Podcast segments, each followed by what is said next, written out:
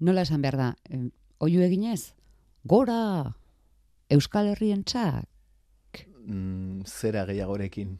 indar Motivazio, gehiago. Bai, bai. Zera falta. Bai. bueno, ensaiatuko dugu. Enantzua. Indar bai, gehiago, zesateko asizko urmen eta arratsaldeon bai. Baita zu ere. zeu jaun herrienta, hemen gaur, eta Don Campistron handere herrientza, saiakera grafikoa kaleratu berri duzue, Mhm, lau eskutera, Bai.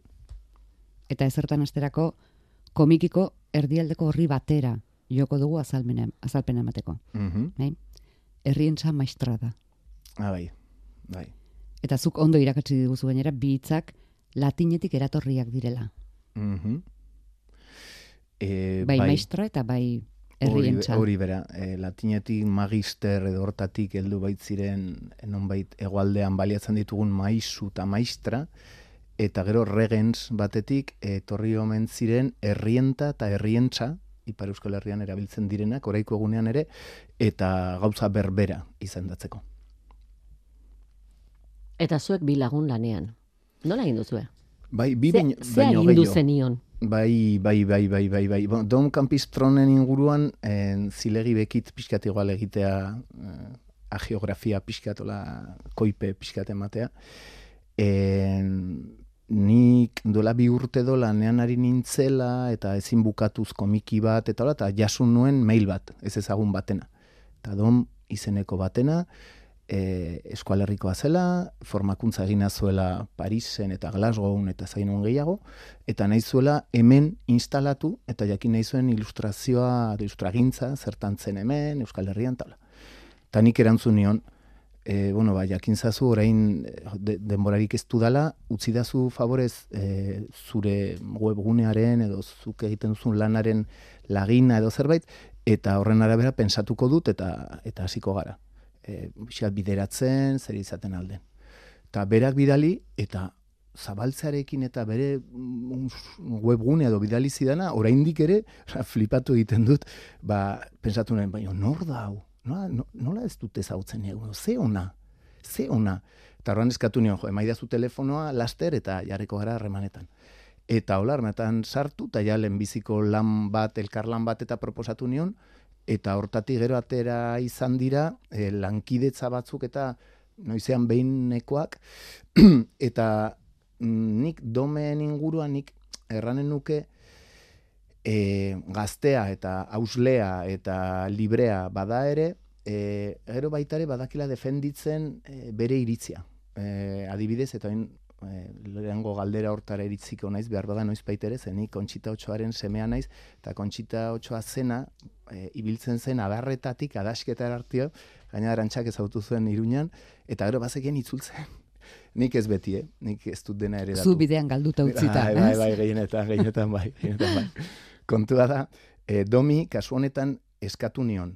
E, dom, e, Jule Fernandez Zabaletak duela eun urte egin zuen diskursoa, nola ikusten duen ik hartzea eta ilustratzea. Honestuago Ordurako jazu pentsatua, antolatua, Bai. zeneukan lana. Bai, lana bai, baina momentu batez duela egun urteko diskurso bat e, feminista, erradikal bat eta hola, marrazteko ba, bai nik edo zein farsa egiazki egiteko prest eta baina koherente hau ikusten nuen mm, e, aktivista, feminista gazte batek ilustratzea eta horrek ere kartzea oraiko mendera duela egun urteko diskursoa. Nik gehiago ekarriko nuke, pues, bueno, mender dira edola, ez? Baina e, en, enintzen bate trompatu, eta hori bai, l- pasatu nion tekstua, eta erran nion, ikartu nahi ditunan pasarteak, eta hori bai, amabi horri aldetan, e, behar dun soluzionatu, resolbitu hau guztia. Ban, Muga jarri zenion bai, muga horri fisikoa, kopuruetan. fizikoa, e, baita ere zenbat pagatuko zitzaion ere bai, eta zenbat horri alde kopuru. Eta, eta horren egin zuen, nik mm, gauza batzuk, bueno, saiatu nahi sartzen gauza batzuk erran izkion, ei, hemen ez du nobek ikusten, ez, e, zera, e, lehenbiziko izerdi tanta paperaren gainean, ez behi, ala ere, ez du erranen, ez. Zan, e, badakiela, el, elkarren gana errespetua badugula, bakotxaren lana nolakoa den, eta ni orduan azkeneko gauza egezki sartzea bere esparruan. Horren, hola, oso manera, ez da nola erran behar den, baina ba, mamiferoan, edo ba, pixka tortzak erakutsi elkarri, hau bai, hau ez, elkarri zeratu, baina azkenean nik uste ekarri duela zerbait liburura, e, nik erran bezala, ba, igual ekarriko ez nukeena, edo igual ezintasun ez ere. Eta baita ere, bigarren lan bat eman nion, aski komplikatua, eta hori zen, Euskal Herriko mapa batean, kokatzea, e, zein herritan ziren eratuak, bai emakume abertzale batza, eta bai begiraleak, emakumeen elkarteak.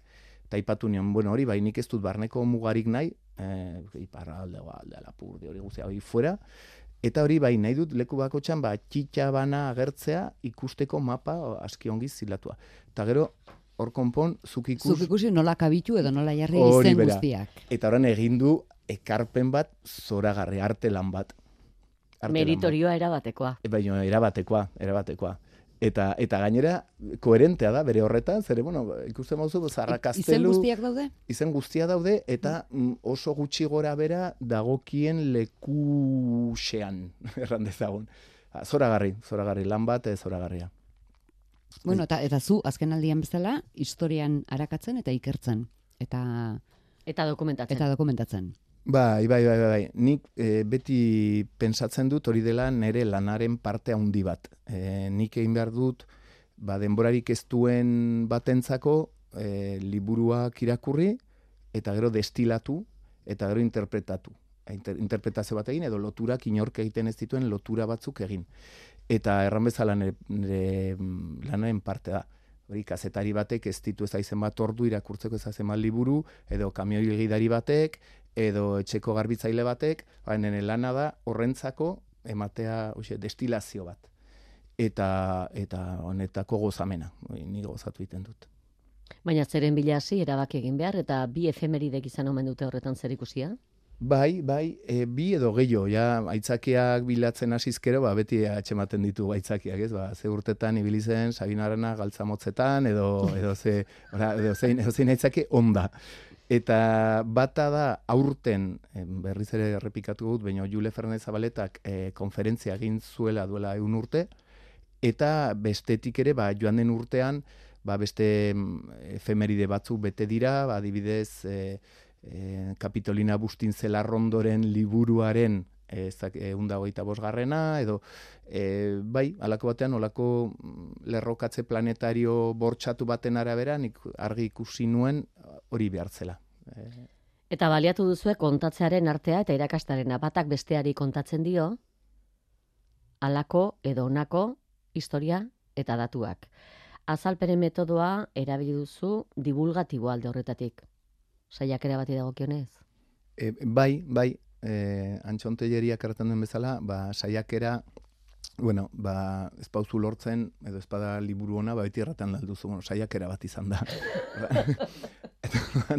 saiakera grafiko honetan, ba, ba bai, e, batetik zentratu naiz e, personaia hoien inguruan, baina hoien bidez, ba, banuen gogoa gauza gehiago kontatzeko, eta hoietako bat izan da, ba, pixat historio urrunari buruz, amazazpigarren mendea, ba, ordan egokitu diot, mm, e, Kapitolina Bustintzeri bere historia zalea baitzen, eta oso abertzalea, usueko alaba, eta hola, eta naren bidez kontatu bestei. eta gero bai, elkarri kontatu, ba, pixkat historio partekatu bat, azkenean hola egiten dira historia, eta hola, hola partekatzen ez. Jule Fernandez da protagonista, baina ez diozue protagonismorik eman, ia liburuaren erdira arte. Ordura arte izan da bideratzailea eta kontestuan jartzeko balio izan du arka egiten dio misita kapitolinari adibidez. Adibidez, adibidez. Eta, eta horre, lehenbiziko kapitulo horretan, em, baliatu nahi izan dut, e, Jule Fernandez Zabaletak e, representatzen duenetako, ba, abertzaletasun modernoa, bera Euskaldun berria da, Iruñeko alaba, e, ama ziraukikoa, aita mainerukoa, eta e, momentu batez hasi da hurbiltzen e, Euskal Abertzaletasunera eta don deskubritu du ba Sabino Aranaren diskursoa hori guztia. Eta berriz em, Kapitolina Bustin Zelarrondo izen ba, zoragarria da. Nortzen Kapitolina? Ba, Kapitolina da beste ez ezagun bat zoragarria, usueko alaba erran bezala, eta ura zen ba, Euskaroen garaikoa. E, Arturo Kampion, Altadil eta hoienak ez. Hoiek etorri ziren nolabait abertzaletasunera, baina liberalismotik, jende hori guzea liberala zen, eta bueno, ba, beste, e, beste motxila klase bat zeraman. E, aran eta berriz karlismotik. Eta oran gogoa nuen, ba, pixkat, e, abertzaletasunaren bi ikuspegi hoiek mm, ez kontra jartzea, baina ba, egitea olako kontroversia bat bien artean e, zeren badire gauza batzuk nik uste oraindik soluzionatu ez direnak, ba, batzuk e, kanpiontzale eta nafarroako eta, eta beste batzuk Sabino Arana ikurriña eta barta bar.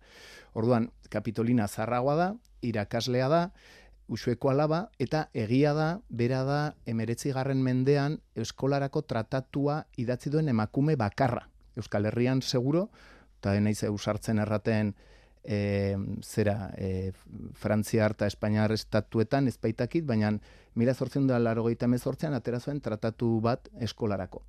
Eta historia tratatu bat, galdera eta erantzunen bidez, e, eta abertzaletasunetik, eta euskaratik. Eta oso, oso ekimen bakana da.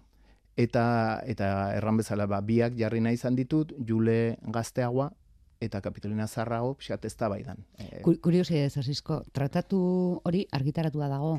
Bai, bai, bai, bai. Zure eskuetan zegoen?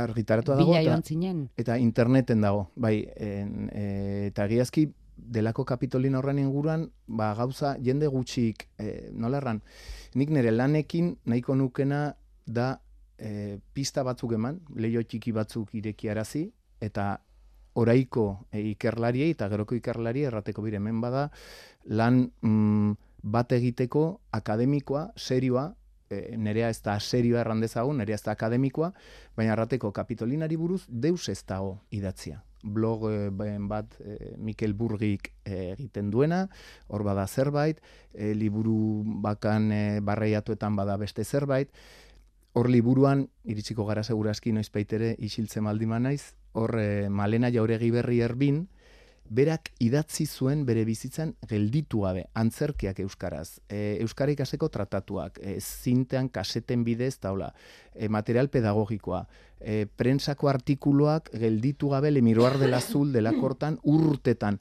ba, hoien lanetan, seguro badela gauza, bere pensamendua ikertzeko, ulertzeko, eta segurazki gauza asko, ba, oraiko egunean, ba, igual, gauza askok ez dute ongi eraman, denboraren pasaia, baina beste gauza franko bai, eta non dago kapitolinaren edo malenaren inguruko tesi ez dago, eta Jule Fernandezen inguruko liburu seriorik ez dago. Horra nik egin dut pixkatemen popurri bat, eta konbidatzeko pixkate frakaso eskolarrak ez direnak, zen eskola porrota naiz, eta horrengati marrazten dut. Hori ondo frogatu ageratu izan da, aurreko lanetan. Beinta berriz, baina beintzat gauza, bai, leio txiki batzuk ireki, eta nik uste emakume haien pensamendua mm, e, ezin bestekoa zaigula gaur egun, eraikitzeko gure burua.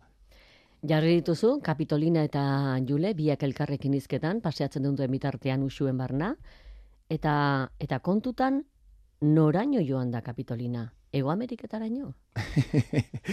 bai, hori ere kontatzeko gogoa banuen, e, kontua da, bueno, ba, Euskaldunak, ze, e, nola erran, ze autoestimoa, apala izaten duen, eta aipatzen denean, ba, Amerika eta hola, eta bai, Euskalduna bai, anibilizeren denak izorratzen Katalina erauso bezala, Indioa garbitzen, eta bai, izan ziren olakoak. Edo Pinochet, bai, Pinochet, bai, ugarte, eta bai, bai, eta Pinochet biziko deitura bretoia da. Erraten alda bretoia izan dela nazio bat zapaltzailea munduan, nik nire duda baditut. Orduan, hoiek izan garela, eta esklabistak ere izan garela, eta izan dela ez dakin hor, perfecto, nio baita ere izan direla emakume askatzaile batzuk, eta emakume askatzaile hoiek, e, Mexikoko historialari arek zuen bezala, kasualki bada ere, ba, dira edo hiru probintzietakoak, edo Nafarroako erresumakoak, edo ondorengoak. Eta horra dibidez, lider edo eroi nazionalak direnak feminismoaren e, ikuspegitik eta eta eta askatasunen ikuspegitik, ba, hor Manuela Sainz Bergara izpuru, edo... Polikarpa Salabarrieta, Joana Zurdoi, Francesca Zubiaga... Oie guztiak, e, Polikarpa Salabarrieta ez ezaguna da totala hemen, mio, Kolombiara joan, eta bera espainolek fusilatu zuten egunean, e, festa nazionala dute, emakumearen izena da. E, Joana Zurdui, ibili zen e, espainolen kontraburrukan eta talde mistoa komen zituen eta e, e, mestizoak, e, txuriak, e, denetarik, emakumeak ere armatuak, Buenos Airesen, oain milei patillas horrek eta irabazi duen horretan, Kapitolio hortatik ez urrun, estatua badago, goita piko metrokoa, joan azurdoi, armatua, adatzak airean, eta jendezione bat atzean duela herri askatzen ari dela. Horran hori erratea, ba, beira, hoiek ere bagara. Eta hor liburuan behinta berriz agertzen dena eta desagertzen den ari bat da emakume armatua. Mhm. E, Ameriketan edo hemengo gatzaren matxinadan edo gerra fasistan hogeita maseian eta bar, eta bar. Mm, emakume armatua figura bada oso potentea eta oso ez dakit baztertua erran nezake eta bon, intesa zaineri. Beste azalpen bat kapitolinaren eskutik, Baskonia latinez eta euskeraz Naparroa, mhm. Euskadi, Euskal Herria, Erkidego alkargoa komunitatea. bai, hori, hori ere ekarri nahi izan dut, zen e, Sabino Aranak e, proposatu zuelarik Euskadi e, horrekin, ba, bera proposatzen zuen e, proiektu bat nazionala eta soziala euskaldun guzientzako. Gero e, kapitolinak momentu batez bere beldurra agertu du liburuan erran ez ba, ebino e, lortuzkero egiazki askatasuna e, ez da problemari, baina lortu ezean ezote garen eroriko trampa dialektiko hoietan eta zatik eta hoietan. Eta azkenean da, oraiko egunean Euskadi aipatzea da herri honen parte bakar bat aipatzea. Eta hoinetako hori mingarria da, eta horran eh, kezka hori, naiz eta, bueno, ba, pixka, falsu xamarra izan, pasatu nahi izan dut, duela egun urteko ez, elkarrizketa hartara errateko zer etortzen altzen e, libratu ezean herria ez. Aipatu duzu lehen Euskaruena, Euskaroak eta Euskotarrak, Arturo Kampion eta Sabino Arana, aurrez aurre, bakoitza berean eta beretik. Bai, bai. Historiatik eta, eta zuzenbidetik bata, bihotzetik eta odoletik bestea. Bai, bai. Eta baita ere, e, Sabino Arana bera, ba, denok karikaturizatu izan dugu, eta karikaturizatu izan zaigu, eta eta badu parte bat, e, lehen aipatu dudana, denboraren pasaia gaizki eramaten duena, Sabino Aranengan, ba, delako e, rollo integrista superkatolikoa dela eta estela eta beste gauza batzuk, baina baditu alde batzuk izugarri eh, modernoa, progresistak eta erradikalak dituena. Eta hori ere, Sabino Arana hori ere, nahi nuen ekarri. Osa, ez dela satanizatu izan zaigula, bueno, ba, bai, badu parte bat egiazki oso baztergarria, baina badu parte bat, e, kolonialismoaren aurrean edo edo konflikto sozialen aurrean edo ze aurpegia ateratzen duen Sabino Aranak nik ezautzen ez nuena eta orduan pixkat ikertuzta zeratu dudana. Eta gero polita da eta hor eman nahi izan dut e, Arturo Kampionek erantzun gisa egin zion ipuin bat. E, Sabino bera eta Kampion bera bakotxan ondik heldu zen batak hartzen zuen Sabinok ba, beti arrazatik eta purismotik, eta kampionek ba, bestelako ikuspegi bat askoz ilustratuago eta zabalago, eta bien arteko e, kontroversia hortatik ateratzen ipuin bat. Eta ipuin hori, bon, interesat, interesantea eginten zitzaidan, zen hor kampionek pixkat bere burua ematen du lehen lerroan, e, bueno, aranaren kontrako kontroversia borti zartan. Kapitolinaren esanetan, biak herrizaleak, euskaltzaleak eta galtzaileak eta galtzaileak. bai, oiek izaten altzirenak estadista izugarri handiak e, estatua martxan egon izan balitz. Baina egon ezean, oiek mm, horla karikaturizatu ditut hor, naufragio handi batean, eta naufragio horretan zer salbatu. Eta bako da, bere lentasuna markatzen zer salbatzeko, baina azkenean e, bia galtzaile Euskaldun gisa, mm, bueno, ba, Euskal Herria galdu baitzuen momentu hartan, gerra oso latza, eta eta biak hoxe izan ez diren izan ez ditugun estadistak. Bien artekoa marrazten gozatu duzu? Bataioa izeneko horri pare horretan, aldenik aldeko binetan, osatu duzu goitik bera lauzpa bostean banatuta? Bai, bai, hor e, saiakera honetan eta saiakeraetan eta nahi intesa zaitere bai, ba, gauza grafikoare ba, ba pixkeate, ez lerratzea beti binetetara taula. Adibidez, hemen, ba, kasik binetarik ez da. E, horri alde osoa dire bineta, bineta bana. eta gero bai ipuin horretan ba egiazki gozatu, bai eta txuri beltza eta joku txipi hoiek eta grisak eta hola, bai oso ongi pasatu dut. Mila bederatzireun da batean, hizkuntzaren batasunerako kongresuan, ez zutela ba, batekin. Kongresuko adostasun falta etzan izan e, Euskara eragin zuena, Euskararen galera, alegia. Anti lepotik berako kutuna iparraldean eta erantztuna hegoaldean Euskaraz mintzo zena seinalatuz. Bietan berdin. Eta parekotasuna egin duzu horre binetetan. Bai, bai, bai, ba... Eh, errandu dana hori kapitolinak eta hauek eta heredatu zuten Euskal Herria ba izan zen e, gerra galdu eta eta gerokoak. Tarduan hor gero arrozte handia e, euskararen ez galtze zeren galdu galdu egiten da ba, boli bat edo edo euritako bat, baina euskara erran bezala kendua izan zen, ez? Tarduan e, zera horretan prozesu lasgarri horretan ba ba, bai hori ere horren isla ere agertzea.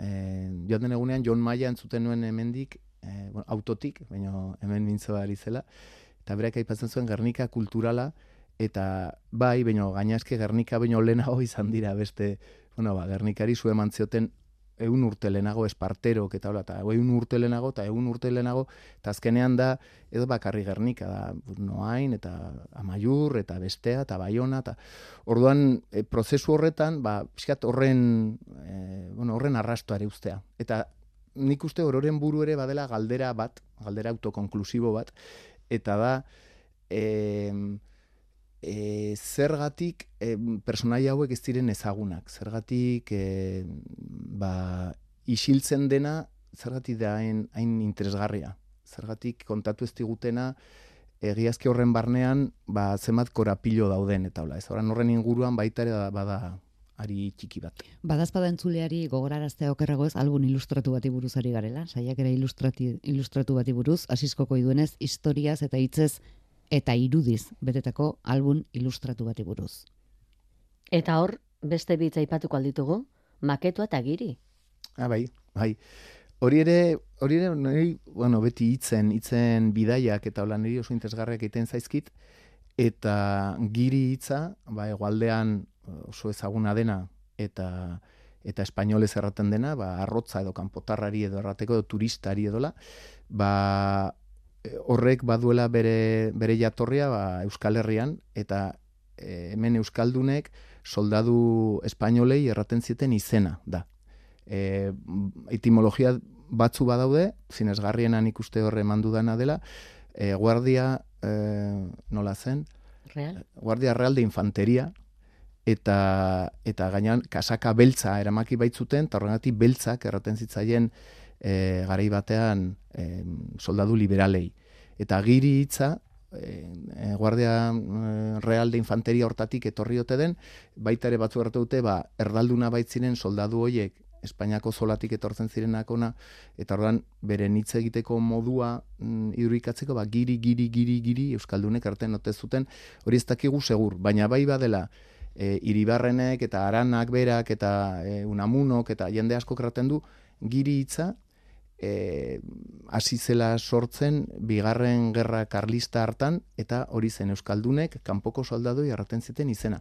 Gero fortuna egin du e, erdaraz, espainolez ere bai, eta giri oraiko egunean da, bueno, gari hartan zena, arrotza edo kanpotarra. Eta berriz maketoa, ba, beti ere leportu izan diotena Sabin hori, ba, arroio hitz e, pejoratiboa, rasista, eta hola, ba, pixkatarakatuz, eta ikusten da, maketu hitzatik heldu dena, eta hori da, Kantabrian, Kantabriako hitz bat, e, beste castellanoei erraten dieten hitza dela, e, portuz bestaldetik etortzen denari. Orduan, momentu hartan, e, erran bezala, ba, gerra galdu, eta industrializazio kapitalista basati hartan eta eta kapitalismo predatzaile horren barruan ba, ekarri zituzten langileak e, urrunekoak eta orduan urruneko langile hoiek izendatzeko ba, ba Sabino Aranak hautatu zuen izena, hartzen altzuen giri hitza eta hautatu zuen maketo, baina maketo da jatorrian, hoxe, kastella, e, gaztelaniazko hitz bat e, kanpotarrei errateko. Horran pixkat, bi hitzen dantza errateko ba, ai ba, ba maketo hitza gelditu da euskaraz nonbait, baina espainoletik etorri da eta alderantziz beste bidaia. Kapitolinaren ahotsez kontatuta lehenbiziko greba orokorrarena, mila zortzireun da laro gita izan zela, bizkaian izan ere, ze datuz girotu, ze gai ekarri, ze garai, nola hartu erabakia? Ba, Mm, ja, nik uste dena hasi zela, eh, eh, da, da, da, Big Bangetik, Big Bange, bueno, pixkat laburtuko utez, Big Bangetik ona... Zuri dena zaizu intereseko? Et, bai, dena, dena, dena. Kontua da, Dani Fanorekin elkartu nintzen egunean tableta grafiko bat erostera joateko, eta ordan tableta grafikoak eman didan eh, askatasuna eh, komiki berri hau eta egiteko, bai, karagarra izan da. Horin arte gehiago zen, bueno, ba, lengo fraileko pista hori bezala, ba, paperian egin, arkatza, tinta, gero eskaneatu, lan pixkat e, zera hori ez, e, laborioso hori. Eta berriz tabletarekin, ba, orduzu bineta ja egina duzu pantailan, eta zuzenean hor marrazten hasi. Horren hasi nintzen, zirriborro bat egiten, zer kontatu nahi nuen eta segi, eta segi, eta prosegi, eta segi, eta jarraitu, eta hola, eta erdoan pesatu nuen, baina, hemen, hemen badugu enziklopedia bat. Gero, kimatu behar izan nituen gauza batzu, baina izan da oso manera intuitiboan, nahi bada, eta, eta bueno, ba, aspaldiko gusto edo interes batzuk hor pixkat nahaz maasean ez dut erantzun, baina gustora gelditu nahi zuek ere bai. bai, bai, nahi, duz, bai. nahi duzun datuak hartzen dituzula eta bai. gustokoenak ekartzen dituzula. Eta oso horraz egin duzula, tableta bai, grafikoari esker. Oida. Naparroko armarria adibidez nola pintatu, tableta grafikoari esker. Naparroko armarria, moreterara, oiena arterara, mm -hmm. badirakateak, karbunkuluak, mm -hmm. zer, da? Hori ere bada oso gai rekurrentea erraten aldugu taula, baina ni harritzen naizen urtetan ibili naiz nire mezetan, Sabakizu igual garai batean gartxotekin eta ibiltzen ginen herri zerri, e, ba, filma eman eta gero sola saldia. Ba, 2000 amabi, orduan, eh, atera mm. kontuak. Dozena bat. Dozena bat, eman dezagon. Ez, ez, flekillo geixo baginoen taula, baina, ba, berdintxu. Berdintxu pelma ibiltzen ginen, herri zerri, ba, gure hauntza, trompeta eta aluminiozko zurubioak. Eta orduan, alakoetan, ba, gai ateratzen baitzen, eta orain kontatu Nafarroako eta hola, eta armarri eta Ta, denbora pasatuta, eta nik uste hori guziz soziabilizatu zegoela, sozializatu zegoela, eta jakintza hori, eta ez. E, eta orain pesatu nuen, ba, bintzat liburuan emanen du, delako beste kontroversia aura, e, neri oso grafiko egiten zaidana, hoien arte eta moreten artean. Eta orain azkenean errateko, bueno, ba, behinta berriz, e, gelditzen zaigun bersioa dela bersio ofizial hori, baina bada beste berzio bat, intezgarriagoa dena, eta hori kontatu etzaiguna. Eta horran, ari, hortatik tira. Eta munduko asizko guztiek egunero kontatu beharko dutenen, norbaiteko gogoan hartzeko. Nik uste, nik uste. Bueno, nik uste ja, saiakera grafika honekin ja gelditu dela, behintzat, apalategi batean, hau txabiltzeko ja egina dago, alde hortatik. Beste horri bat, serioa, horri bete urkatu. Ah, bai. Bai.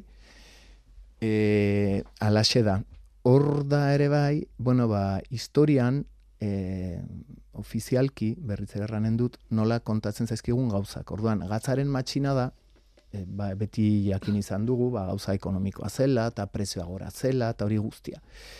Eta ara nun, amazazpigarren mende hortan berean, bilekukotasun e, kanpotik etorriak, eta biek ematen dutela argi gehiago hemen. Em, pixkat, aurreko liburu hartan bezala, sugarren mende, ba, jendeak erraten du, ba, baina dena etzen politikoa izan, ez behar dena etzen politikoa izan, baina hortatik ere bazen, eta nola inorkeztu deus kontatu horretaz. Eta hemen ere gauza bera, nola inorkeztu kontatu, ba, bueno, ekonomikotik bazuela, sozialetik bazuela, baina nazionaletik ere bazuela. Eta ordan hor, bilekukotasun oso kuriosoak, bata ezagunagoa, egilen Lampart eh, Mexiko eh, bueno, independentista, lemiziko independentista eh, eh, bueno, Mexiko independentzia proklamatu zuena, oso tipo interesgarria, oso interesgarria, eta oran berak erraten du eh, Felipe Bigarrenari eskutitz batean, erran, e, bai, e, guk eskubidea dugu askatasunerako, eskubidea duten bezala, Portugalen, Katalunian, Herberetan, Bizkaian, Nafarroan, altxatu bai tira orai zure tiraniaren kontra, eta nola zanpakatu dituzun, hai ba, ikusi data, eta prezeski da gazaren matxina da.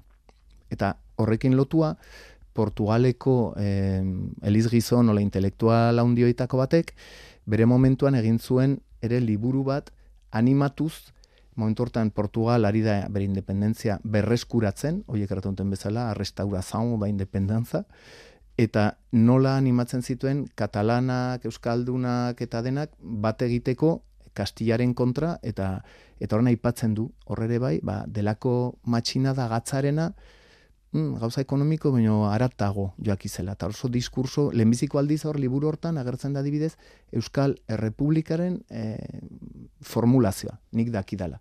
Eta hori ere, ba, pixkat, bueno, interesatu zait, liburuan ari txiki bat ere markatu dut Euskal Errepublikaren ideiaz. Euskal Errepublikaren irudia ekarri duzu? E, bai, Andoni Gezalak egina, Andoni Gezalak egin zuen zirriborro bat zoragarria, zoragarria oso maoista ematen duena oraiko egunean, Errepublika handi bat, emakume aldundu bat, eta ondoan neskato eta mutikoak ikastenari, ikertzenari, formatzenari, ez. Eta gero egin zuen beste bat, e, gaina pintore batzen oso modernista, e, bueno, franko ezaguna da, baina adibiz horren lana, lan hori errepublikarena badu beste bat, errepublika bera, e, bueno, ba, beste, mm, bueno, ikusi egin behar da, hobeki irudiak eta esplikatzeko motz. E, eta bide bat ez nola ikusliteke, e, liburua, liburu dendetan. e, liburua non ikusi? Bai bueno, ba, norberak bere apalategian onena. Baina ara eramateko, liburu dendetara bai, bai, bai, zabaldua dago. Bai, farmazia oberenetan dago salgai, eta eta gero nahi zanez gero gu etortzea kontatzera zer izan den eta hola herri zerri, hola ibiltzen gara, eta horran horrek baitu bibertute, batetik, e, nola erran, mm, oso netakoa berazgarria da argitaletxe pobrekin lan egitea. Zeren hoiek kondenatu hau da gero libura mugiaraztera. Behin aterata liburaren bizitza orduan hasten da.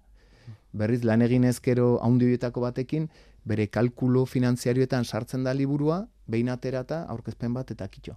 Eta hori frustrantea da, hainbeste alegin egin eta gero. Zoan honekin, ni oso kontenago errima, erroa eta gure berriak eta hauekin, zeren gero e, mugiarazten dute liburua, ba, gaztetxetara, kulturetxetara, herrietara, eta hor erosizkero liburua eguneko eguna joaten da e, edizioa pagatzera. Eta berriz, haundioietako baten bidez zabalduzkero, ba beti mm, kasik erdia kentzen dute. Orduan horrenatik erraten dut, farmazia oberenetan salgai dago, baina intesgarriago etortzea gura aurkezpen batera. Hori da. Eta horrela gainera irakurri beharrik ere ez. Bide batez. Bai, jendea etortzen eta joaten alda deus konsumitu gabe, eta baino hala ere, bai hori kepaltonagak erraten dit, eta nik uste zuzen da bilela, e, nere liburuak hobeki ulertzen direla meza entzun eta gero. Behin kontatu eta gero zer den.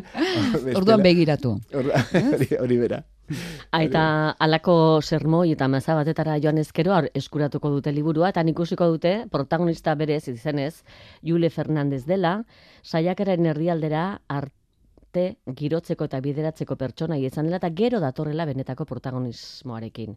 Duncan Pristronen eskutik, mila bederatzireun dagoeta lauean donostian egindako hitzaldia nazioarteko feminismoaren alde. Egin ere euskeraz egin zuen eta domek itzaldia emakumen irudiz bete du. Ofizio eta eginkizun anitzetan dabiltzenak eta garai desberdinetako estiloz. Bai. Eta estetikaz. Hori bera, hori oso argi zuen, hori nahi zuela egin, e, e, denboraren pasaia pixkatera kusteko hor, eta oraiko eguneko emakumetara ino eta iritsi arte, eta e, niretzat mm, emakume bertzale batza aipatzen delarik, joan den urtean edo urte terdi, e, mendi urrena bete zelarik, ba, hemengo intelektualek e, baitiko galdera retoriko horri erantzuteko, bueno, beho, feministakote ziren. Eta, bo, bai, ezin da erran feministakote ziren, zezakizer, oso katolikoak, oso, ba, beti hortan ere Euskaldun autoestimo apalekoa beti bai amonak, zire, elizan, e, temperatuak, bueno, ba, mm, insomnio gau batean, sartzaitezte e, webune batean, Real Academia de la Historia Española. E, klikatu Julia Fernández Zabaleta, zen, bueno, iso glosa dela, de, Jule ez da, baina Julia Fernández Zabaleta, eta hor, agertzen da, e, itzezitz, bai, hogei garrena markadan egin zuen oso ezoikoa zen nazioarteko feminismoaren alde, aldeko apologia. E, claro, hombre, e, espainole bait dituzte ministerioak eta jende asko ikertzen, eta hola, guk ez daukaguna, ez. Eta hoie badakite, eta guk ez dakigu. E, irakurri delako konferentzia hori, eta da, panorama bat egiten du munduan barrena, feminismoa nolari den garatzen, taipatzen du Alexandra Kolontai, Soviet Batasunekoa, taipatzen du e, bestea Galiziako ura, e, azkenean ikasi baitzuen e, zaitaterako orain izena, e, aipatzen du Alemania, aipatzen du Belgika, aipatzen du Inglaterra, Suiza, ze gertatzen nahi den, eta ze e, lorpenak e, erdiesten nahi den feminismoa momentu hortan. Eta nik e, Jule Fernandez abaletan etakoa deskurbiendu ikaragarria. Jakin, emezortzi urtetan lortu zuela Iruñeko udalak ematen zuen bursa bat, joateko Bartzelonara, nazioarteko e, ikastaro bat egitera Montesorirekin berarekin. Montesoriren filosofia horrek ez du jautziko lagunduko du bere bizitza guzian barrena, bere ibilbide miresgarrian, bai gerran, bai e, lapurdin, bai berriz ere iruña, bere kurso e, bueno, klandestino hoietan eta barretan. E, nola emakume hau e, Euskaldun berri, e, itzaldi bat eman zuena, amazazpi urte zituela, Euskararen alde doneste ben, Euskaraz eman ere. Eta nola e, gerra hasi zenean, nola agirre lendakariak izendatu zuen batzorde bat Euskal Unibertsitatea zutik ezartzeko. Emakume bakarra Jule Fernandez Zabaleta hor Bilbon. Bitartean iruñan baitu azizkioten soldata eta, eta lanpostua. Eta nola, netako da personaia bat bizi guzian burrukan, hor ere liburuan kontatzen dudana ematen du gezurra dela baina egia da e, iruñeko bikarioak mehatxatu zuen eskumikatzeko. Eskuminioa e, eman behar ziola, gari hartan bikario zen hau e, gurpide, gero bilboko gotzain izan zena eta amuriza eta hauek kartzelara igorri zituena, gutxo gara simpatiko nafar kikiare, eta bizi guzia juleren bizitza burrukan eta iparra oso argi. E, Euskal Herrepublika, Euskara eta eta feminismoa. Ba, nola ez dugu guk presentatuko oraiko egunean eskerra feminismoa lehen lerroan dagoen honetan, ba, beharko dugu ikertu pixkat emakume honen pensamendua. Hori da nire, nire tema. Jule Fernandezek badu konpainia, saiakera grafikoan, kapitolinez gain, Malena Jauregi Berri, Katalina Lostei eta Maritxu Labe. Mm Bai, eh, Malena Jauregi Berri... Eh, Asieren aipatu duzu. Asieren aipatu dudana. Hau, eh, Xiberoko eh, eh, famili noble batekoa, famili notablea, aberatsa, eta eh, bat egin zuen emakume abertzale batzaren eh, filosofiarekin. Eta mm, horren moduko bat eratu zuen Iparri Euskal Herrian zortzina agrupazio Baxena Farronta Lapurdin, eh, Baxena Farronta Xuberoan, eta Mabost Lapurdin. Eta eskuz esku ibili ziren eh, emakume hartzale batza eta begiraleak. Begiraleak ere iparraldeko edo ekialdeko adieran eh, begiralea zaindaria. E, berak hartzen zuen euskara eta kultura taula zaintzeko onena zela emakumea.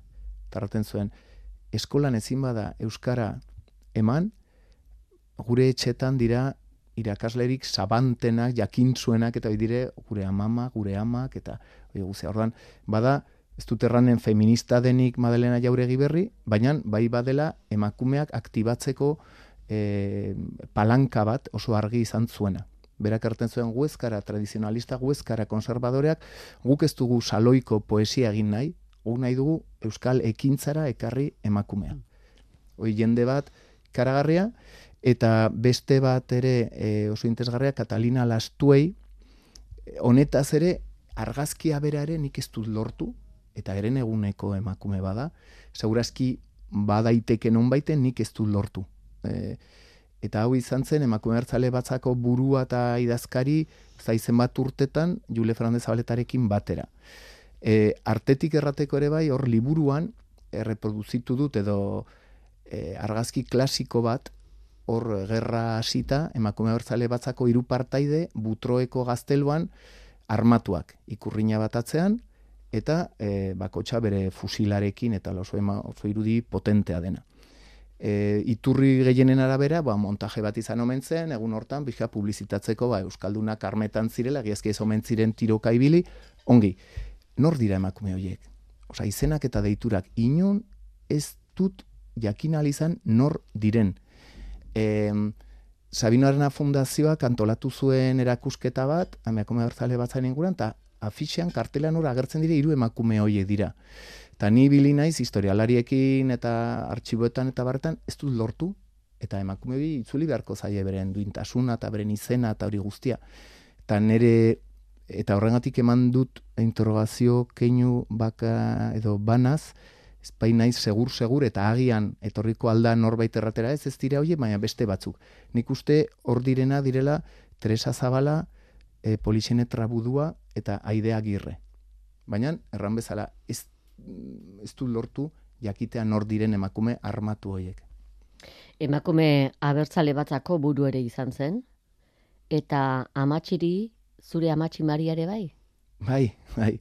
Gure amatxi Maria izan zen emakume abertzala abertzale batzako e, ez da ez da Nafarroko buruzagia edo bueno, Iruñeko buruzagietako bat e, pues, amabi aurre egin eta gero eta mila da hogeita maseian urte una egoteko salsa hoietan Iruñan.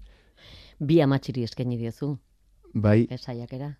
Bai, bai, e, batzuk, hola, matxistak direla, eta ni amatxista, beti beti egin dut e, amatxiren alde, e, bata enuen ezagutu, Maria enuen ezagutu, baina e, Luisita bai ezagutu nuen, eta hori izan zen bastandarra, eta, bueno, etxeko euskara mm, helarazi ziguna, etxeko zukaldean. Emakume txipia, alegera eta argitsua, kantaria, marrazkilari bikaina, galderen bidez pizten zuen gure interesa. Zer da marraztea eta margotzea, erakutsi zigun begiratzea eta ikustea biga direla. Ikasle bakoitzaren beharretatik abiatzen zen eta teknikak irakasten zizkigun bere izkera egokituz norberaren adinaren arabera. Doain berezia zeukan irakaskuntzarako eta gozatu zikasten genuen ahalmena baitzuen ezagutza jolas bilakatzeko nik neuk nuen matematika maitatzen ikasi pentsa. Inon eta inoiz agerietzen Nafarroa ezagutu genuen eta ibilaldiak egiten genituen iruñerrian barrena, txangoak loizunera, garazira. Herri ederra gurea. Horregatik gabetu gaituzte ustentzuen erortzera. Etxea miatu zioten makina bat aldiz, liburuak baitu, isunak ezarri. Inspektoreak agertzen zirelarik maritxuk jotzen zuen txirrina, motz bat eta biluze. Ez dut ahaztekoa, emakume adimentsu hark zabaldu zigun argizko mundua. Mirentxu purroiren hitzak dira bere herrientza maestra andereñoari buruz Marianes Gorostiagak irakurrita. Hori bera da hori bera da. Lehen errandu dana, emakume horiek direla eh, atzokoak, eta hain zuzen ere, Jule Fernandezi, e, bueno, ba, baimena mantziotelarik berriz ere iruñera pasatzeko, lapurdin eta baxena farroan bizita gero, baina beti e, baitu azizkioten mm, soldata eta lanpostua. Ordan nondik bizi, eta e, iruñeko familia garaituen artean, e, adostu zituzten, ba, beren aurrak bidaliko zituztela e, juleren etxera kurso partikularrak hartzera. Horren, eskola partikular horiek izan ziren garaituen seme alabentzako askatasun esparru bat, eta bietako bat izan zen Mirentxu Purroi Ferrer, oso ezaguna dena etxe honetan eta Euskal Herri guztian, kazetari, bueno, kazetari famatua eta e, bilbide luzekoa, eta e, bera izan zen e, eskola hoietan eta ikasle.